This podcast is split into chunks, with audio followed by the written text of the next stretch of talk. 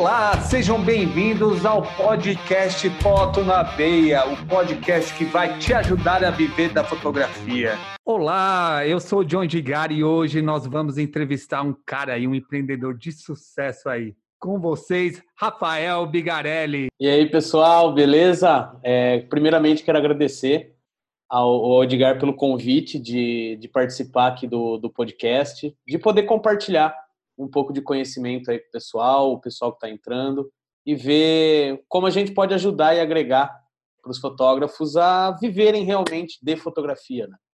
Bacana. Rafael, sempre começa com três perguntinhas, né? Quanto tempo você fotografa? O que você fotografa? E, a, e qual a sua idade?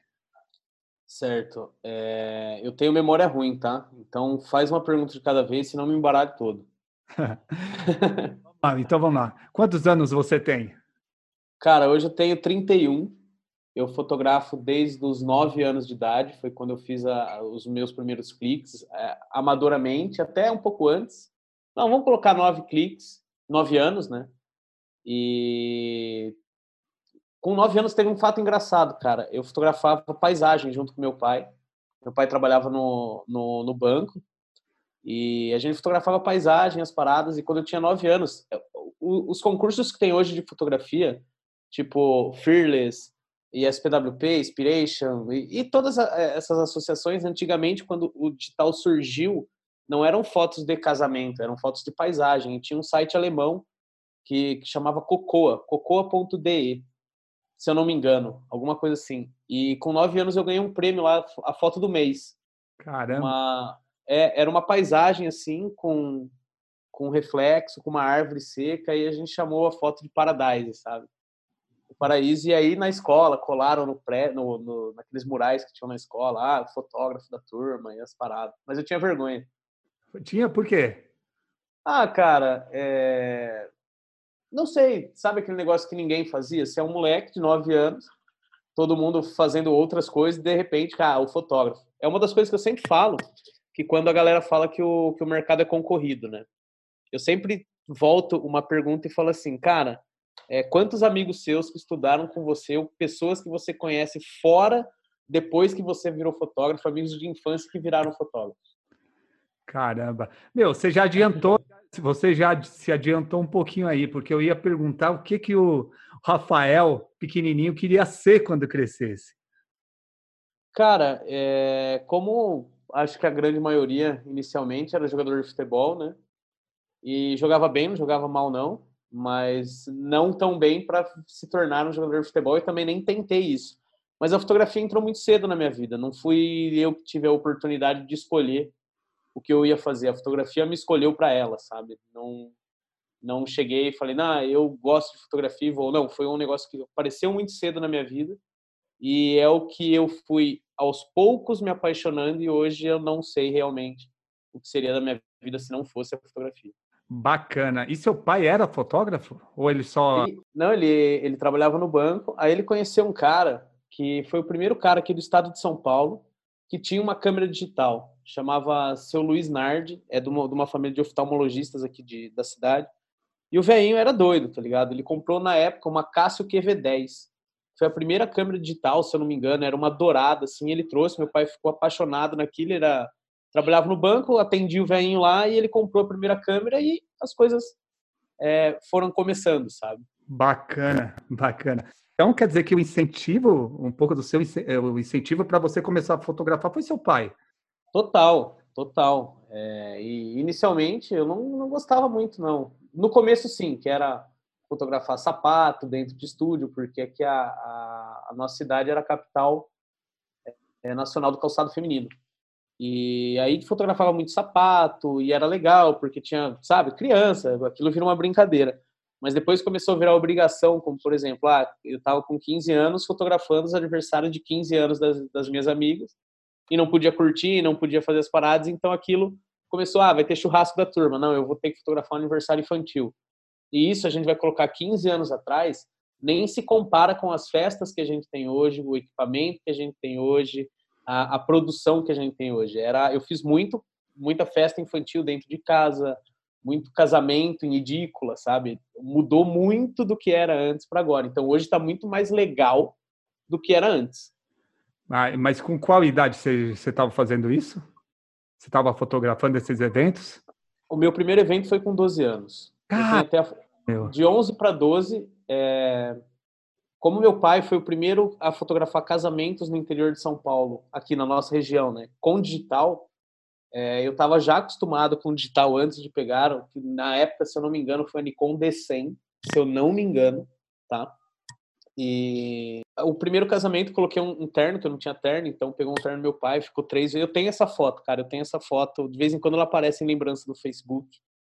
E não tinha câmera para mim, eu fui só acompanhar. E aí um dos fotógrafos lá me deu uma câmera de filme. E aí entrou um violinista para tocar na mesa dos noivos. Eu fui lá e tirei todas as chapas na, na coisa do violino, o cara ficou mó bravo comigo, mas tá tudo bem. Cara. Meu, então quer dizer que você fotografou quanto tempo o seu pai? Cara, vamos lá. Eu comecei junto com ele, vamos colocar assim, ele tinha uma portinha do estúdio, aí foi crescendo, crescendo, crescendo, mas desde o começo. Aí quando eu tinha 18 anos, eu prestei vestibular na Estadual de Maringá e fui para lá fazer ciências sociais, que eu sou apaixonado por história, política e, enfim, era o que eu gostaria de fazer. Só que uh, foi um momento muito difícil para minha família, porque foi justamente na, na, na venda do Banespa para o Santander. Ah. Você vê como é velho o negócio, né? Nossa, e, e aí meus pais se separaram, e aí a família ficou, ambos ficaram bem sem dinheiro. Então, quando eu fui para Maringá é, para estudar, eu tive que me virar. E aí, na primeira semana, eu arrumei um trampo num, num estúdio de moda para mexer em Photoshop. Eu não sabia bolhufas de Photoshop. Eu levei um CD, tá ligado? Com algumas fotos minhas, meu pai, tudo misturado, procurando um trampo, tá ligado? E os caras me, me deram a oportunidade, mas realmente eu não sabia mexer em nada. Não sei como não me mandaram embora no primeiro dia, quando eu sentei na frente do Photoshop, eu não sabia nem abrir. Cara. Mas eles foram. É, mas eles foram me ensinando e eu fui me dedicando. E aí fui me apaixonando por fotografia, porque o fotógrafo que trabalhava lá é muito bom. Ele tem um trabalho sensacional de moda, é o Eliandro Correia, é um dos fotógrafos mais famosos de moda aí do, do norte do Paraná.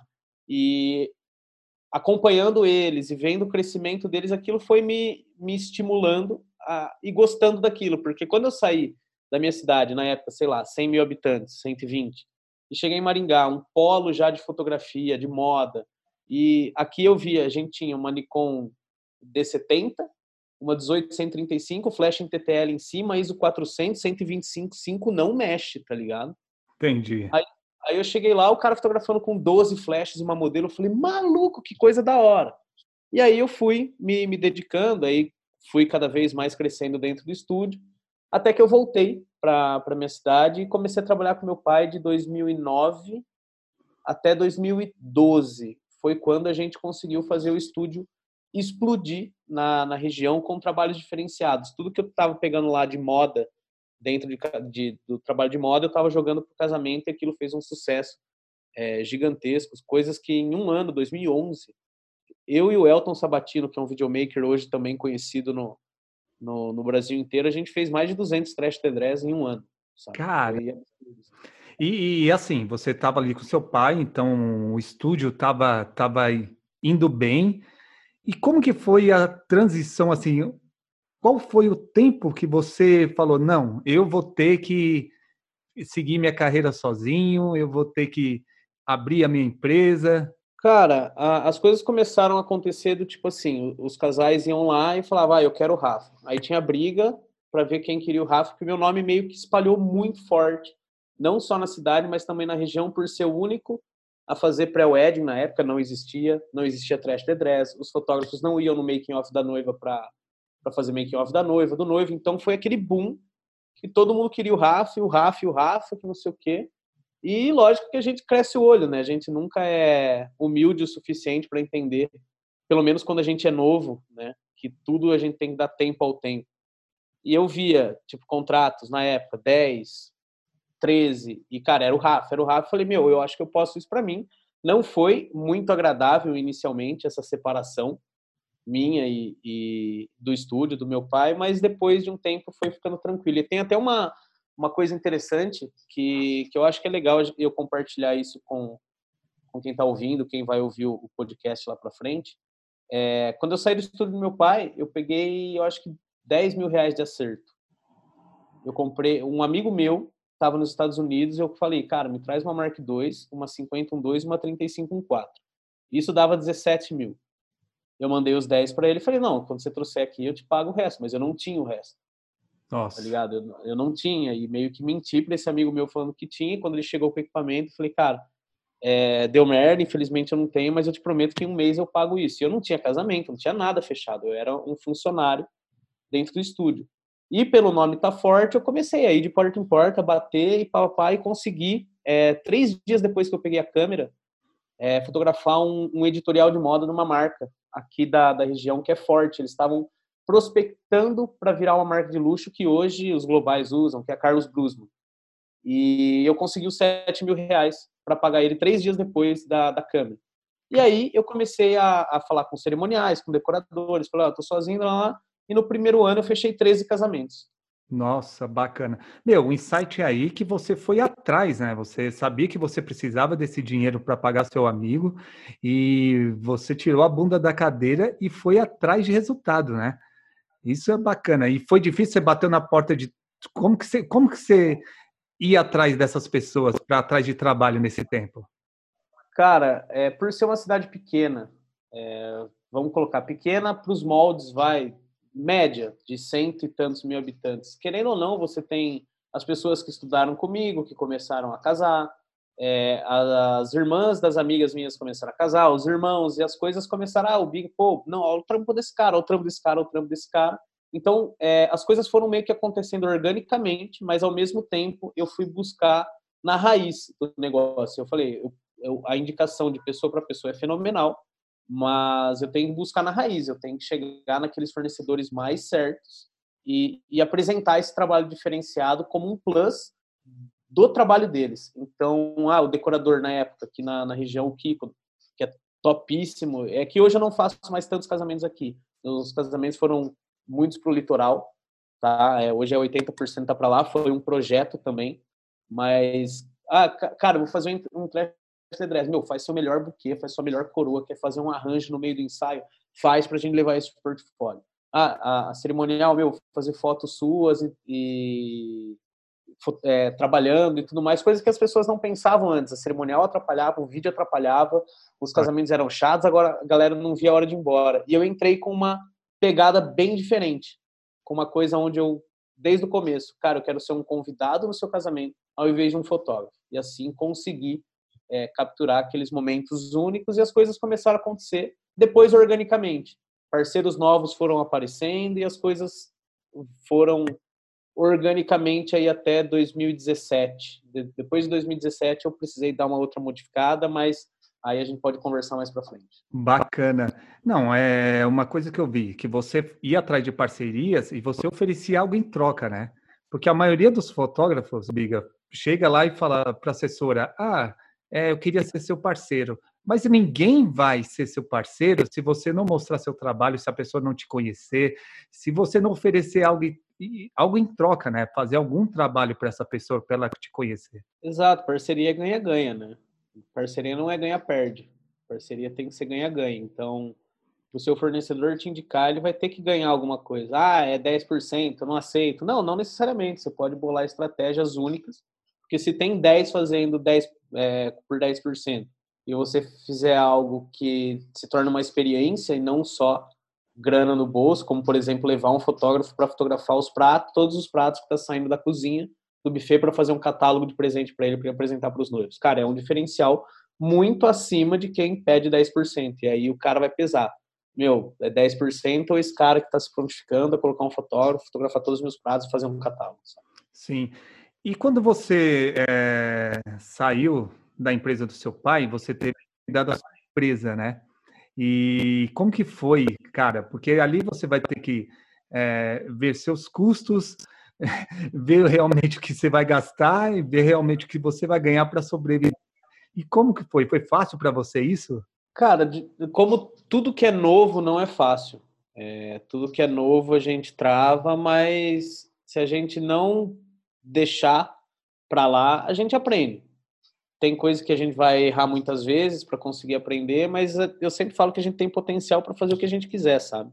É, nós somos privilegiados, vamos colocar pelo menos nós dois aqui, cara, os dois têm os dois braços, duas pernas, respira bem, enxerga bem, ouve bem, não tem nenhum problema, então a gente pode ser o que a gente quiser. Ah, mas eu não sei lidar com isso. Cara, aprende. É, você não pode, não precisa virar o expert nisso, mas pelo menos seja no, no meio termo. Foi difícil. Hoje eu tenho apoio, né? Não, não cuido mais tanto dessa dessa parte. Quem me apoia é minha mãe. Então ela que toma conta de todos os contratos e tudo mais. Mas eu tenho que acompanhar de perto. O, o, o porco vai engordar com o olho do dono. Né? Sim. E deixa eu te falar, você quando saiu dessa sociedade ou da, da empresa do seu pai, você acabou virando concorrente dele ou não? Cara, nem, nem tanto assim, porque a, a, empresa fazia muitos casamentos por data. Quatro, cinco casamentos por data. Eu tava fazendo, tipo, um, dois, três, sabe, é, por mês, dois por mês, um por mês. E desde o início, meu trabalho começou a sair. Então, ele foi muito, primeiramente, para Bauru, que é uma, uma cidade que tem aqui do lado, que já é maior. Aí eu trabalhei lá três anos nos casamentos mais topzeiras. Lá eu consegui a liberdade de, de fotografar aquilo que eu queria. E depois, de 2015 para frente, vai 16, começou a espalhar. Ah, é casamento em Campinas, São Paulo, aí praia, aí Belém, aí Mato Grosso, aí Santa Aí começou, e tanto que hoje, para esse ano que eu, que eu tinha, né? vou falar tinha, porque não, não tá rolando se eu não me engano, só dois ou três casamentos aqui de 35 na agenda. Cara. Então, é, é bem pouco. Quem, quem acaba fechando aqui, porque eu tenho a, a amizade com as cerimoniais, as cerimoniais até entram nas lives às vezes, hoje marcou um monte de stories, mas acaba que, que também aqui tem profissionais excelentes, sabe? E, e talvez o, o, o público daqui não seja tanto o meu estilo, é por isso que a gente está migrando para praia. Já era para a gente ter mudado para praia. Eu e a Jana tava para mudar agora em março, só que deu toda a ziquezeira do, do Coronga aí, a gente teve que ficar. Oh, bacana. E quando você saiu lá do seu pai, eh, você continuou cobrando o mesmo valor do seu pai ou você come, como que foi isso? Eu dei minha mãe, minha, minha câmera, minha memória para os primeiros casamentos. Eu não sabia precificar.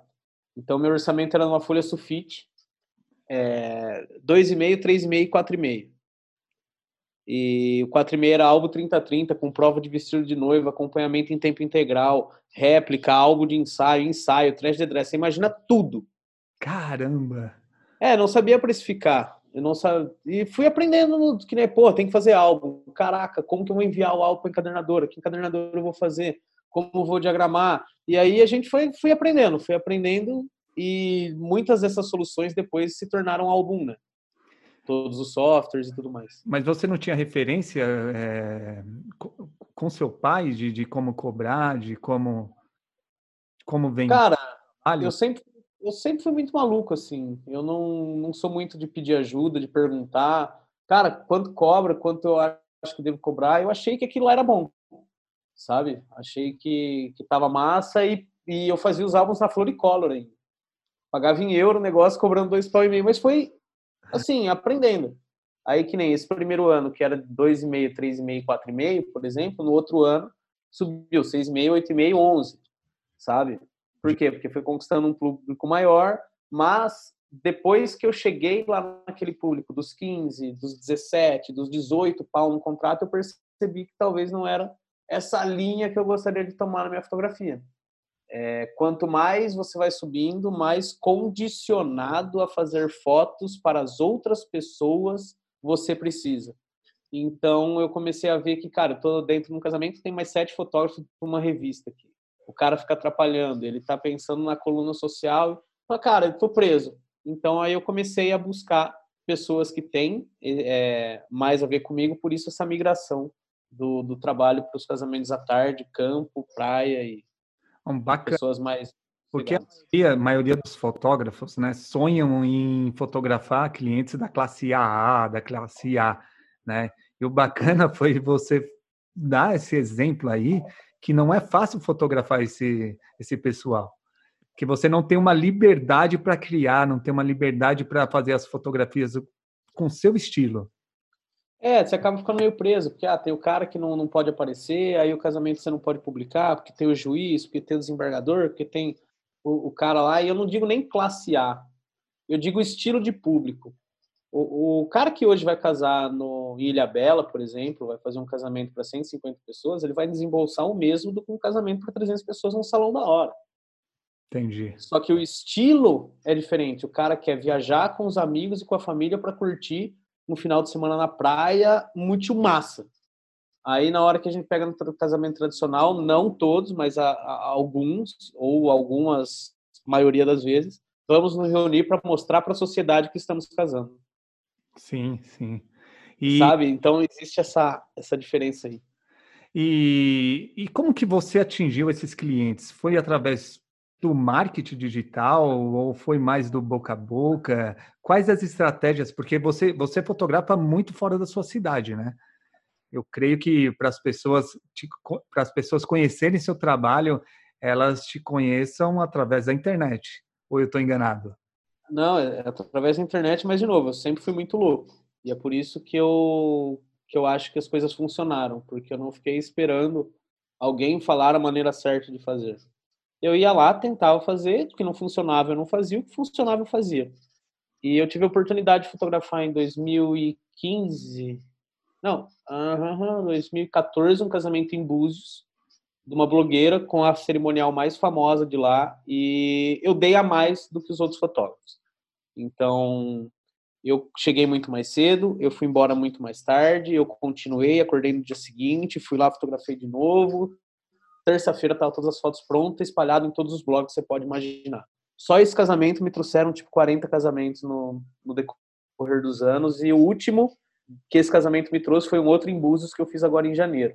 Só que eu acho que a grande pegada para você se estabelecer em lugar é quando você vai trabalhar num lugar, por exemplo, ah, eu vou trabalhar no litoral, encontrei uma cerimonial, encontrei um decorador, encontrei o cara do buffet, eu vou trocar ideia com todo mundo Falar, cara, juntos a gente pode mais, esse é meu trabalho, essa é minha proposta, olha o que eu já fiz com essas pessoas e olha o resultado que elas tiveram. Então, sempre eu tento chegar perto. Mas como aconteceu de explodir mesmo? É, Carnaval de 2017, eu peguei o carro, fui para Maresias, fiquei um mês lá numa pousada, enviando e-mail para todas as casas de festa, cerimoniais, bufês, decoradores, apresentando meu trabalho e pedindo uma reunião. Caramba. Foram 27 e-mails que eu disparei, 14 reuniões pré-agendadas e oito reuniões que eu consegui fazer. Então, hoje eu tenho uma teia de pessoas que me indicam lá. E cada dia vai surgindo gente nova, porque a decoradora posta lá, posta lá com a hashtag casamento na praia, ela entra em um que tem a, a doceira que segue, e aí o negócio começa a virar uma teia. Mas foi uma ação é, em loco mesmo, não fiquei acreditando muito em ads, acreditando muito em outras ações que eu, são válidas. Eu rodo campanhas direto, eu não, não deixo meu, meu, minhas mídias sem campanhas direcionadas. Mas eu falei, cara, agora é hora de, de fazer diferente do que um, um anúncio. É diferente do que mandar um e-mail. Eu vou estar tá lá e falou, estou aqui um mês para conversar com você. Eu vim para isso. E aí eu consegui bons resultados. Caramba, meu, atitude mesmo ousada, né? Uma atitude ousada. É, eu aprendi, cara, que a gente pode ser o que a gente quiser, sabe? A gente pode conseguir o que a gente quiser se a gente fizer. Eu vi uma, uma arte da, no Instagram da Camila Farani que foi diminua, diminua as expectativas e aumente a sua produção. Eu vi essa. Para mim é esse o, a parada. É, a gente cria expectativas demais e diminui nossa produção e espera que as coisas venham. Não. É, cara, ah, eu vou para Maresias e vou gastar 3 mil reais lá para ficar um mês e se não acontecer nada. Cara, se não acontecer nada, você viu que dessa maneira não funciona e você fez um investimento de três. O que me voltou lá um ano, um ano cheio de agenda com fornecedores novos. Fechei um casamento antes de ontem, lá em, em São Sebastião, com uma cerimonial nova que eu nunca tinha fechado, nunca tinha trabalhado. E oito horas hoje eu tenho uma outra reunião também com, com noiva de indicação. Então, ah, vem indicação de um, de outro, de outro, de outro, e a gente consegue nessa teia trazer o, os clientes. A gente não pode depender só do boca a boca, lógico que a gente tem que ter uma parceria com os nossos clientes, mas manter essa comunicação e arriscar, correr riscos algumas vezes vale muito a pena. Então, bacana. E assim, se não tivesse dado certo, né? Pelo menos é uma coisa que eu aprendi, que eu falo muito pro, pro pessoal, que não importa se, se, se às vezes você criou uma expectativa lá, que aquilo vai dar certo, mas aquilo não dá, você tem que tirar tirar de lição que você que deu certo, não é, Biga? Porque nesse caso aí, se você não tivesse feito essa eh, tivesse tido essa atitude, ficar um mês em Maresias, mas se tivesse feito com uma assessora, já seria uma assessora que você já tinha ganhado como, como parceira. Não, sem dúvida. É, cara, se não arriscar, se não fizer, se você não apostar, você nunca vai saber se vai funcionar. Eu acho que essa é a, a grande questão da parada, sabe? Ah, e se eu, quando eu ficar milionário na Mega Sena, eu vou fazer tal coisa, mas o maluco não joga na Mega Sena, tá ligado? É a mesma coisa, nunca vai dar certo se ficar só pensando e, e levando para frente. O, o ideal é, cara, mete a cara, vê o que acontece e aprenda com os erros. A gente está num processo de aprendizagem aqui também, nessa parada dos cursos online, é tudo muito novo. Cara, é landing page, é disparo de e-mail, é, é tráfego, é CBO, é, é Google Ads, é um, um, monte de coisa que a gente sabe que é um processo, é uma coisa que vai com o tempo para as coisas acontecerem. Então, ficar parado, que é o que não pode, principalmente nesse momento, e nenhum outro, mas principalmente nesse é o que não pode. A inércia é a pior, o pior movimento, vamos colocar entre aspas, movimento que o ser humano pode ficar. Sim, vou fazer uma pergunta, meu, suas fotos são demais, demais. Mas você, você acabou de falar, né? Mas eu vou quero escutar isso da sua boca. Ter apenas fotos bonitas faz entender o trabalho? Cara, não. É, foto bonita por foto bonita todo mundo faz. O, o nosso cliente é um, ó, não vou generalizar, vou colocar 90%. Os nossos clientes são analfabetos visuais não sabe o que é uma cor complementar, não sabe o que é um elemento de composição, não sabe o que é a regra dos terços, não sabe o que é camada, não sabe nada. Ela só quer a foto do casamento ou quer a foto de ensaio que seja bonita. Então, fotos bonitas todo mundo tem. Agora, o como você apresenta esse trabalho, como você se posiciona no mercado é o que vai fazer vender. Se você não quiser entrar na guerra, na guerra de preço. É, se você tiver fotos bonitas e não mostrar o seu diferencial e não se diferenciar, a guerra de preços é o caminho certo. Porque não tem por onde fugir. Eu falo assim, arroz tio João no Carrefour e arroz tio João no Pão de Açúcar é arroz tio João. Só que no Carrefour é 10, no Pão de Açúcar é 15. Onde você vai comprar? Sim. No Carrefour é tio João do mesmo jeito, sabe? Então, se a gente não se diferenciar como trabalho e também na apresentação e no posicionamento, só o trabalho não faz milagre. E como, e como se apresentar? no para você ter um posicionamento aí, para você vender seu trabalho? Cara, hoje a gente tem mídias, é, ferramentas incríveis, desde LinkedIn, que quase ninguém usa, até Pinterest, que quase ninguém usa também, passando por Facebook, Instagram, Google. A gente tem os, os gerenciadores de anúncios, anúncios patrocinados, tem as parcerias, mas também tem o jeito que você apresenta o seu trabalho. É, o fato de você apresentar o seu trabalho como paixão, como aquilo que você tem de melhor e não como mercadoria, faz toda a diferença. O jeito que você escreve no seu blog, o jeito que você escreve no seu Instagram, as pessoas estão vendo isso. Se você vai lá e coloca no seu site, ensaio João e Maria, no Parque Ibirapuera.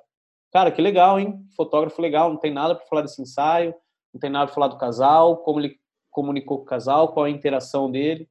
Então, é todo um processo, é que nem um carro. O, o carro, você tem que, se você colocar a chave e ligar ele, ele não vai sair do lugar. Aí você tem que colocar o cinto, colocar a embreagem, colocar a marcha, aí você vai para a segunda, terceira, quarta, é um processo.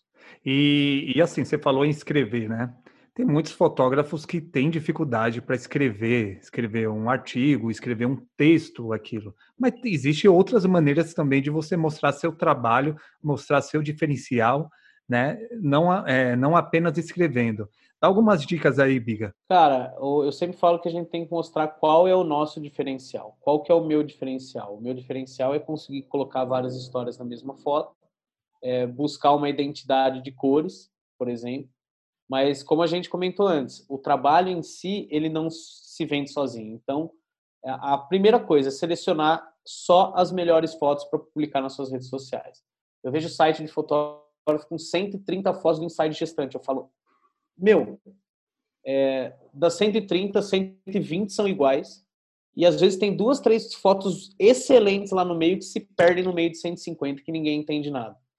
Então, uma curadoria boa do trabalho, comunicação tanto externa quanto interna, comunicação com, com os clientes é a, é a rede. Não tem como a gente, por exemplo, acabou um trabalho, entregou o trabalho para o cliente e nunca mais falar com ele. Isso é meio que, que inaceitável e não tem como você se manter no mercado se você fizer isso. Sim. E dá para fazer pós-vendas, né? Com, com, com os clientes que a gente fotografa. Para o resto da vida. Sim. É, eu, numas, numas lives que eu estava fazendo aí para trás, eu dei uma ideia assim: ó, liguem para seus clientes agora. Fala assim: ó, me indica quantas pessoas vocês quiserem. Cada pessoa que fechar com, comigo, eu vou te dar um voucher de 500 reais. Quando você chegar a 2 mil, você pode pegar o que você quiser aqui. Bacana. Tipo, o cliente, a única coisa que ele tem que indicar para uma amiga, a amiga fechar, ela ganha 500 reais, sendo que o álbum é mil, por exemplo, sabe?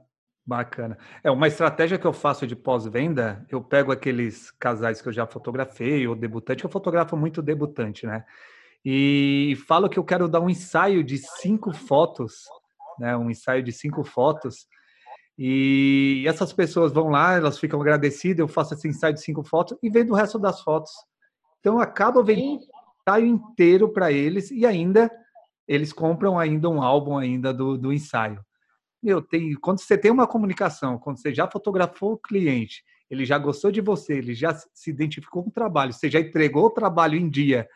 Então, meu, você pode oferecer qualquer coisa, ele só não vai comprar se tiver no momento muito ruim mesmo. Exato. E é ele que conhece os seus próximos clientes. Sim. E, e Rafael, é o seguinte, eu vi que você tem, você é sócio da Album, né? Foi essa ideia, cara, de, de, de ser, ser um fotógrafo, de se preocupar com a fotografia, de, de se preocupar em fotografar e de repente ter outro negócio que, que é totalmente diferente? Cara, a, a ideia surgiu, a ideia não foi minha, tá? A ideia foi de um amigo meu de, de escola, que é TI, e ele viu que, que meu site é, meu nome estava espalhando na internet, que tinha muitos fotógrafos seguindo, ele falou, cara, seu site é uma bosta e eu quero fazer um, um site foda para você, me fala tudo que você quer. Aí ele foi produzindo, produzindo, produzindo. Aí quando eu coloquei o site no ar, ele estava assinado, não, não era o Boom, não era nada, era Kima Projetos Web, que era a empresa dele. Aí quando eu coloquei o site no ar, mais de 20 fotógrafos entraram em contato com ele para fazer um site igual. Caramba. Meu. E quando aconteceu isso, ele a gente, chamou a gente para ir num bar e falou: Cara, o negócio é o seguinte, velho, aconteceu isso, isso, isso. O que, vocês acham da gente fazer alguma parada? Biga, você tem a palestra lá no Ed Brasil em 2015. Eu acho que a gente tem que abrir um negócio, vamos fazer, vamos fazer. E começou na mesa de um bar com essa ideia. Cara, é, fez o site para mim, o site funcionou, a galera começou a pedir, e aí estruturamos o projeto e fomos para frente. E, de novo, metemos a cara. Quando a gente fechou o stand do Ed Brasil 2015, a gente não tinha dinheiro. Eu lembro que eu dei mil, o outro deu mil, o outro deu mil, e a gente contratou um funcionário para suporte, né? E a gente falou, cara, se não vender nada, a gente vai ter processo trabalhista, porque não tem dinheiro nem para pagar o funcionário, as viagens, nada. Foi tudo no, no, no osso.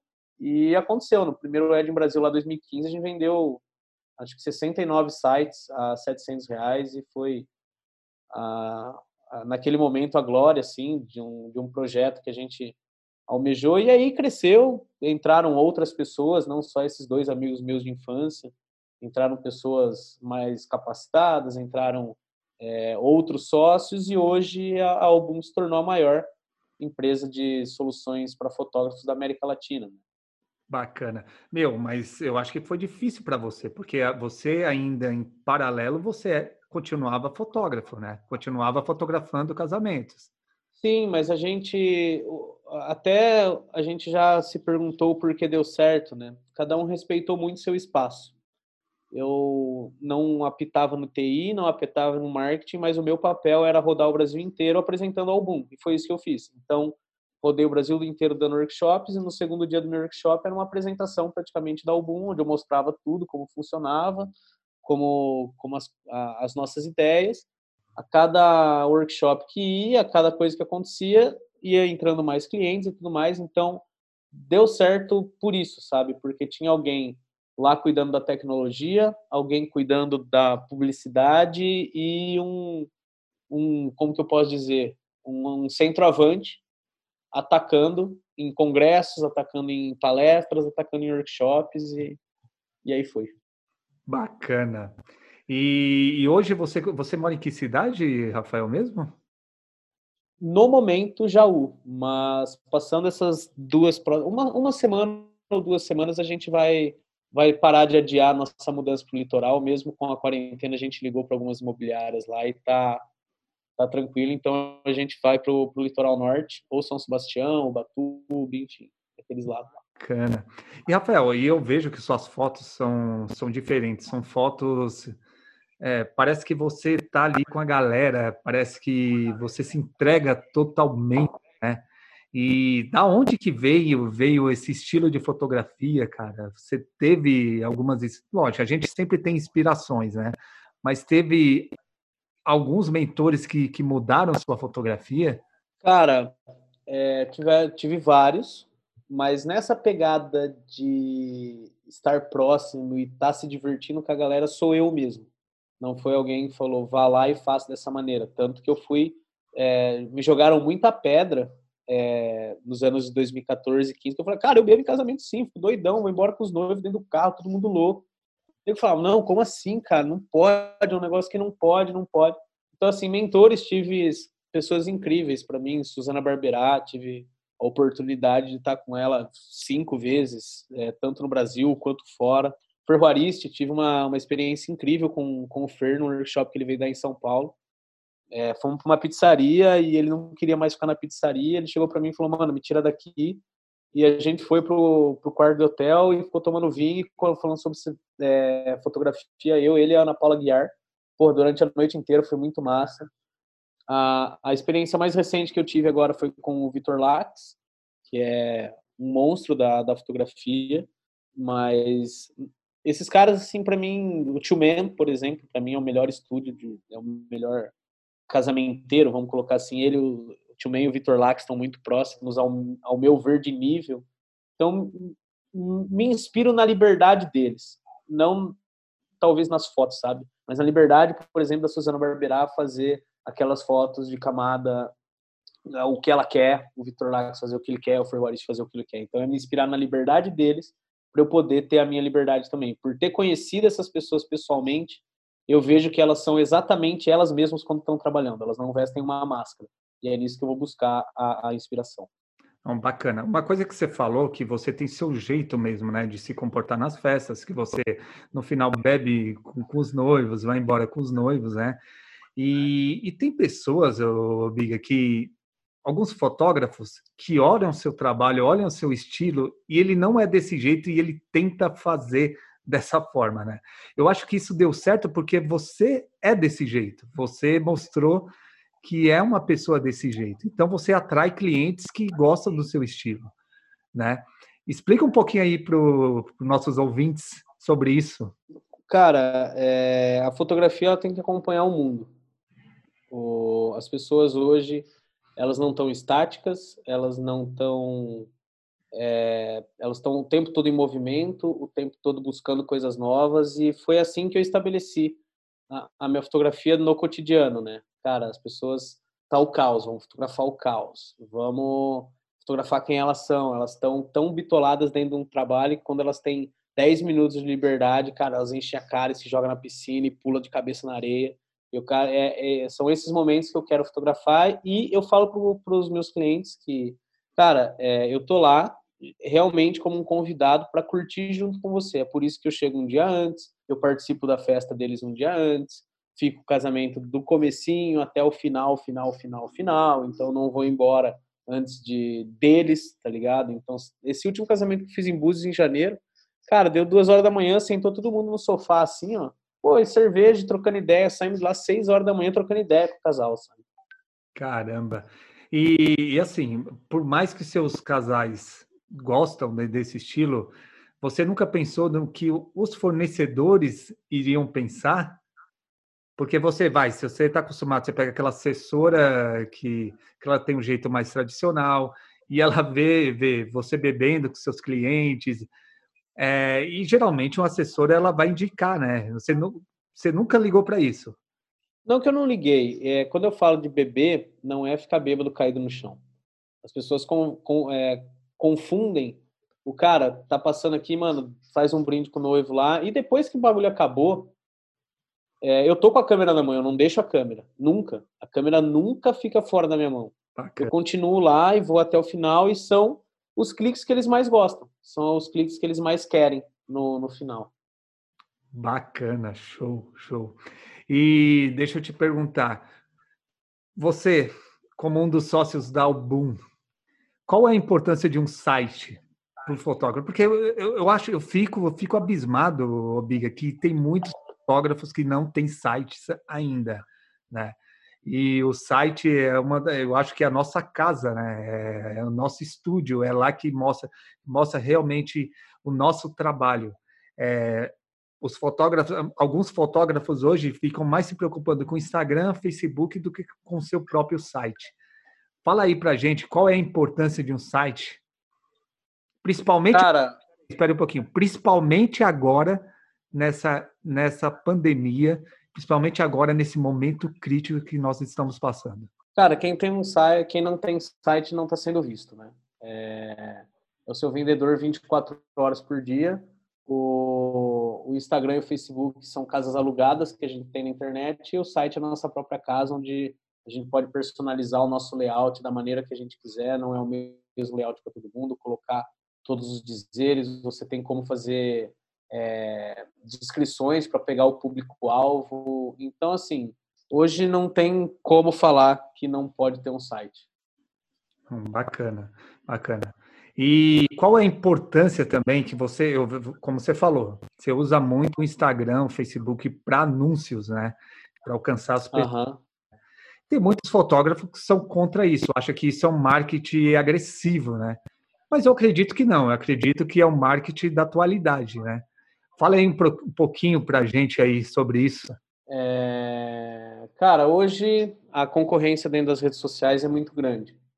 O orgânico já não funciona como funcionava antes. Não tem como você achar que organicamente as coisas vão acontecer. Então você precisa sim é, investir e aprender a mexer na, nas ferramentas que é o futuro. Não tem como você. Quem está no, no Facebook há mais tempo sabe que há três anos atrás colocava uma foto e tinha mil likes. Hoje você tem que rezar para ter um, Sim. um comentário. Então, é impulsionando, tem que aprender, não tem outro jeito. Bacana. Um fotógrafo que está começando agora, o Biga, o que, que ele precisa? O que, que ele precisa primeiro? Ah, ele já tem a sua câmera, ele já sabe sabe mexer na câmera, fazer suas fotos, e ele quer montar a sua empresa que, o que, que ele precisa para montar a empresa dele de fotografia? Cara, para mim, de novo, eu sou doido, eu falo as coisas que. Para mim, o fotógrafo ele aprende errado. Ele é condicionado a gastar dinheiro à toa. O fotógrafo ele não é um ser fora do, do universo que consegue pegar um instrumento antes de estudar e usar ele. Entendi. Entendi. Ah, não, o que, que adianta o cara ter uma grande câmera, até saber mexer na câmera, que é um controle de videogame, Sim. que você ficar um dia mexendo nela, você aprende. Pelo menos os botões, daí você vai pegar a ah, velocidade de foco, tudo, mas você aprende. Não adianta nada se o cara não tiver estudo. Para o cara começar, principalmente ah, o cara que está querendo ingressar na fotografia, e fica pensando, ah, eu tenho que comprar a minha T6i uma 50mm. Esquece, sabe? Eu acho que o fotógrafo ele tem que estudar primeiro o que é fotografia. Quer virar fotógrafo? Não é a câmera que vai te tornar um fotógrafo. É o que você enxerga que vai te tornar um fotógrafo. Bacana. Sacou? Então, assim, não, a câmera sozinha em cima da mesa aqui, ela não faz foto nenhuma. Verdade. Se você não pegar ela, apontar, recortar aquilo que você quer colocar dentro da composição, não, não adianta de nada. Não, bacana. E, e o cara já sabe fazer isso, Biga. E agora ele quer montar a empresa dele. Porque a gente vê muitos fotógrafos quebrando, né? Qual a dica que você tem sobre isso? Cara, planejamento. É, você tem que fazer um plano de, de, de, mercado, que nem um cara entrou em contato comigo esses dias e falou, cara, tô com uma grana aqui, eu não sei se eu construo um estúdio é, para fotografar em estúdio ou invisto, sei lá, em outra coisa. Falei, cara, é, faz uma pesquisa de mercado na sua cidade e vê se as pessoas aceitariam um estúdio. Liga para seus clientes e fala, ó, é, tô com um projeto aqui, tô pensando em fazer 10 sessões de estúdio, você topa? É, custa tanto. Se 90% falar que não, esquece de montar um estúdio vai investir em outra coisa. É que nem, cara, aconteceu do, do Shining Box é, na, na, Argentina. Na Argentina ninguém come yakisoba. E acharam que ia ser o maior sucesso. É tentar vender carne para vegano, não funciona. Bacana, bacana. Se você tem 10 mil reais e você tem uma T6, uma T7i, você trocaria essa câmera ou você investir, investiria em marketing? Eu investiria em conhecimento. Conhecimento? Conhecimento. O, o marketing sem fotos boas também não vende. Verdade. então, assim, o que mais chama atenção inicialmente num fotógrafo não é o marketing, não é se ele é bonito ou feio, não é se o site dele é bonito ou não, são as fotos. É a primeira coisa que chama atenção. Se você tiver fotos boas, pelo menos você vai gerar interesse. E aí esse interesse ele, você pode aumentar ele com o impulsionamento de publicações, você pode aumentar ele com as parcerias, você pode aumentar ele da maneira, mas o, o, o trabalho em si é uma coisa extremamente importante e não é a câmera. Se eu tivesse uma T7i, uma 50mm, o que eu faria?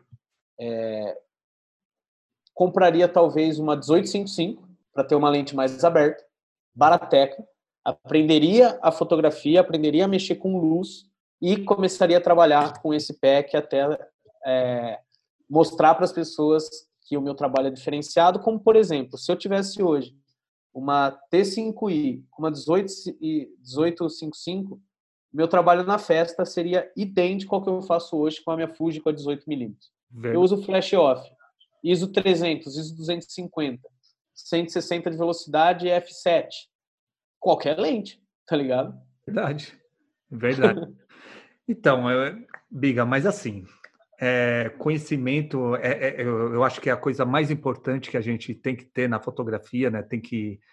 Cara, mas muitas vezes, acho que, principalmente nesse, nesse momento, né? O fotógrafo, ele bate um desespero, porque ele não está vendo grana, né?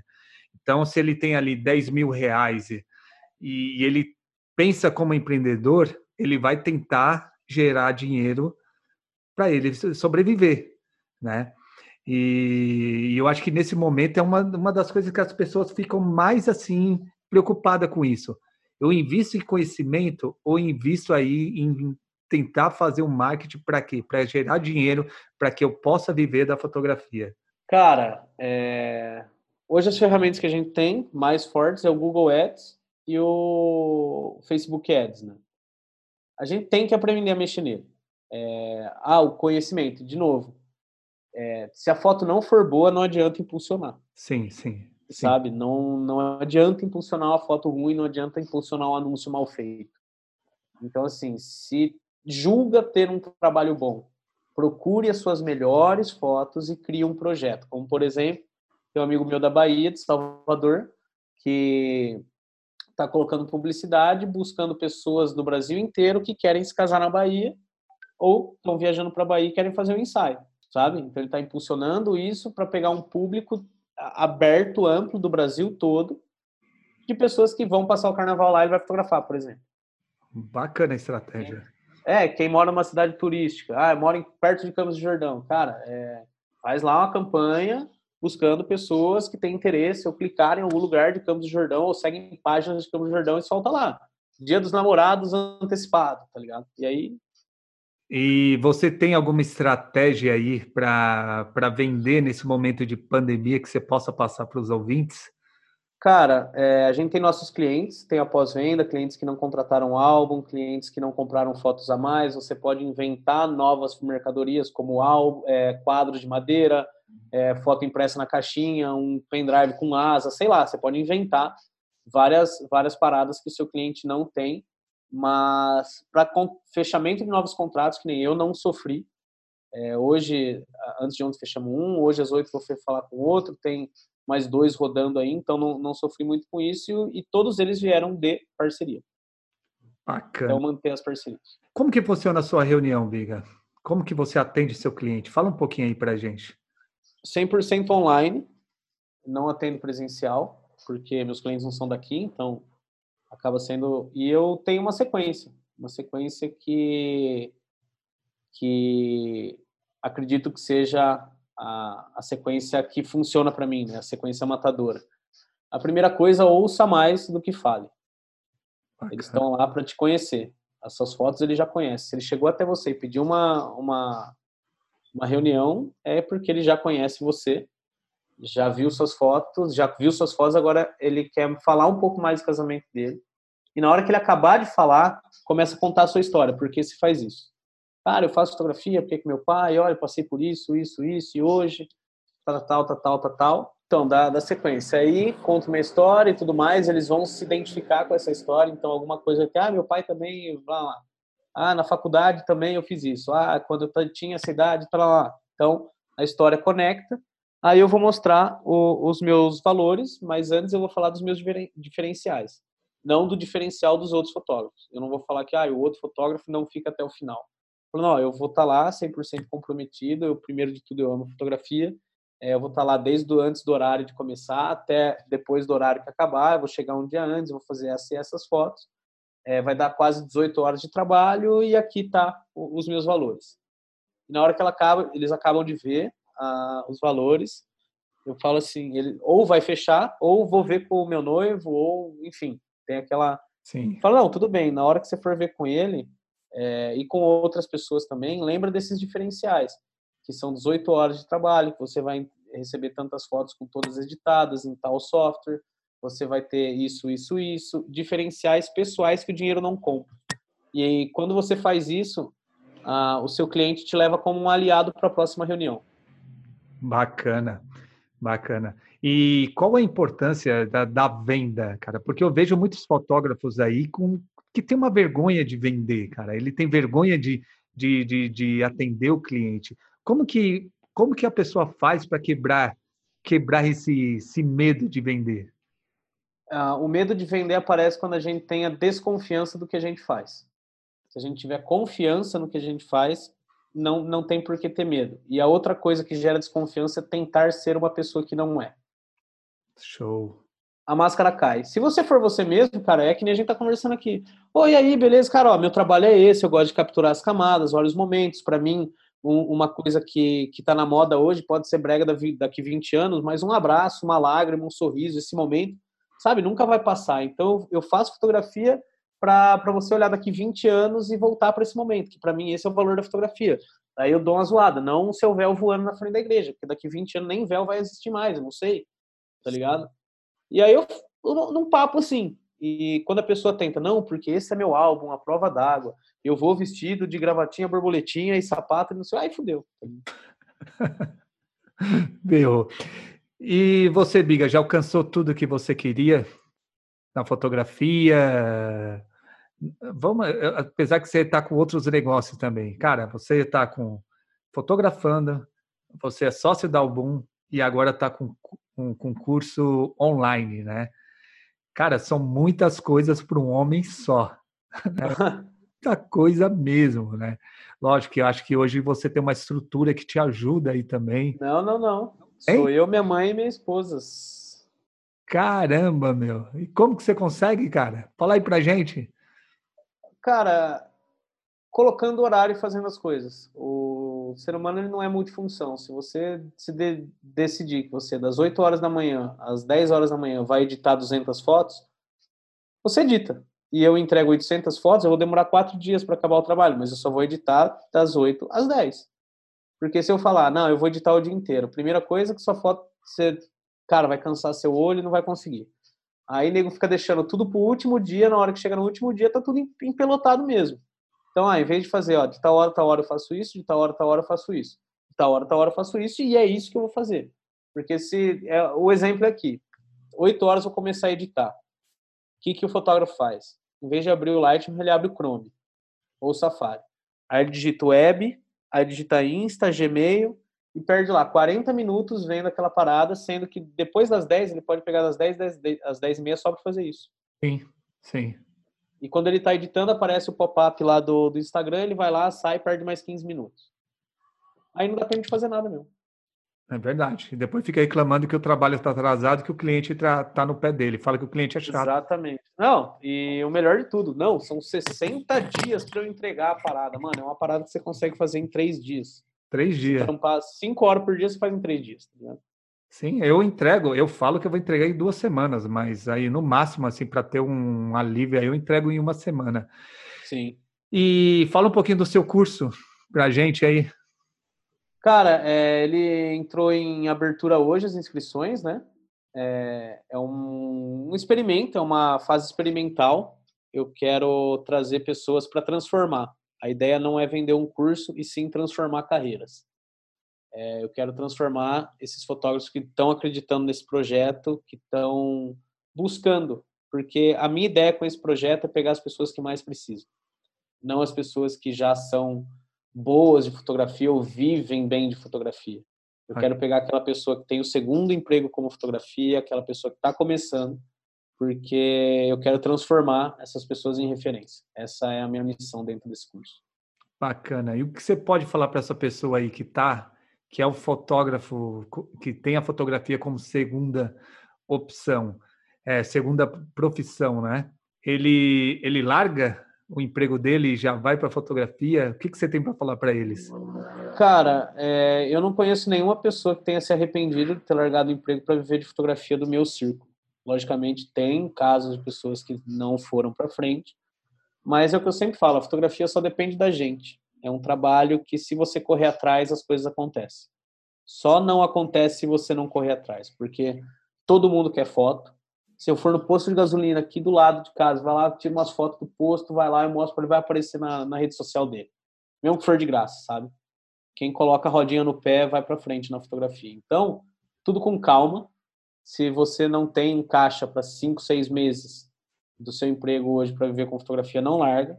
Vá levando, porque a fotografia, é, principalmente quando você não tem muitos trabalhos, você consegue, porque não demanda muito tempo. E na hora que você vê que é a hora, quando você tem um caixa, você já está sendo procurado para fazer fotografias e pago por isso, é a hora de, de, logicamente, cada um sabe sua realidade, mas aí escolher se vai por um caminho ou pelo outro. O Bigarelli hoje, ele já alcançou tudo que ele queria? Não, não, não. É, o próximo passo é transformar a carreira desses fotógrafos Nesse, a gente vai fazer uma empreitada aí de um ano, um ano, dois ou três, dependendo de como tocar o projeto no, dos cursos. A nossa ideia é pelo menos formar aí 500, 600 fotógrafos de ponta mesmo, pessoas que vão se destacar no mercado, que daqui dois anos um cara que nem trabalhava com fotografia vai estar sendo referência. Essa é, esse é meu objetivo agora e meu objetivo pessoal, de momento, é poder é, fazer aquilo que eu adiei antes, que foi a minha mudança para o litoral. É, ficar mais tranquilo, ter uma, um tempo a mais para a cabeça, cuidar um pouco mais da saúde, do corpo, é, aproveitar, entre aspas, um lugar diferente do que a minha cidade. Eu acho que a, a, a mente, quando ela não está muito boa, as coisas não funcionam muito bem. Eu acho que o nosso tempo aqui já, já deu. Eu sou movido a desafios, né? Então, acho que o nosso tempo aqui já, já passou e a próxima conquista pessoal é conseguir fazer essa mudança. Não pensando muito longe, mas aí daqui uma, duas semanas. Que bacana. Eu, eu aluguei uma casa lá em Maresias durante dois anos. Né? Não, dois anos não. Acho que foi três anos, cara. Meu, você é louco. Era outra vida, entendeu? É... Todo final, só que eu morava aqui ainda em São Paulo, né? Todo final de semana ia para lá, curtia. Cara, meu, é outra vida. Imagina você morar todo morar lá e, e viver aquela aquela natureza, aquele clima gostoso, cara. É, Exato. Sensacional. Biga, estamos chegando ao final e eu sempre peço para um convidado indicar um livro e um filme para a galera aí. Hum, vamos lá. Pode ser um, um, um seriado? Pode, cara, o que você quiser. O Tales by Light é muito bom, do Netflix. Bacana. É, e livro, cara, não sou um cara de, de muita leitura, não. É, mas o dois livros que, que foram legais para mim foi o é, Tudo que pense, pense ao contrário e o Hobby como artista. Bacana. Segunda pessoa que indica o Hobby como artista. Livro sensacional. Bacana. E se o pessoal quer conhecer mais do seu trabalho, por onde que ele, onde que eles podem conhecer? O Instagram, Facebook? Instagram, site, Rafael Bigarelli no Instagram, Rafael Bigarelli no Facebook, é, Telegram, eu tenho um grupo fechado também onde eu mando conteúdo exclusivo para o pessoal. E todo, é, todo lugar, Rafael Bigarelli e no meu site, rafaelbigarelli.com.br. E qual que é o, o link, o site para acessar o curso? O curso, cara, é... eu vou ter que mandar aqui para você. Tá bom, eu deixo na descrição. Deixa Fechou. Valeu, Biga. Obrigado por ter participado desse, do, desse episódio do podcast.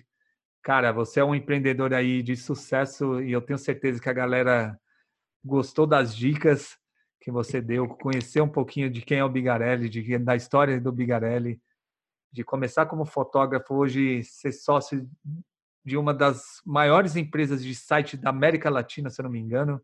É isso mesmo? É, de, de, de soluções para fotógrafos é a maior, né? Onde tem o, o, o ambiente inteiro. E agora tá aí com um novo projeto aí com curso online, cara. Isso, vamos lá, vamos com força. E valeu, galera. Toda segunda um episódio novo e foto na veia. Valeu!